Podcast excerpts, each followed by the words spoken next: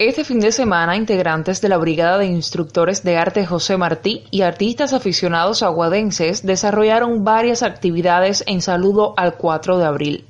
La Cátedra de Teatro de la Casa de Cultura Sabina Suárez del Villar, junto a personas de la tercera edad, comenzaron a crear títeres de papel maché, cuyo escenario serán las presentaciones para niños.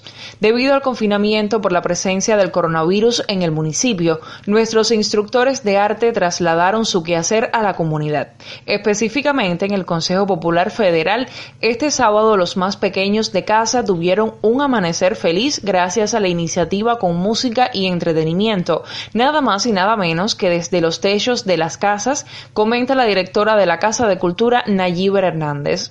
También los jóvenes artistas aficionados agasajaron la fecha. Todas estas actividades pretendemos volcarlas a las redes sociales como alternativa a las restricciones para frenar la propagación de la COVID-19, termina la directiva. Celebran artistas aguadenses aniversarios de la OPJM y la UJC. Liz López García para este espacio.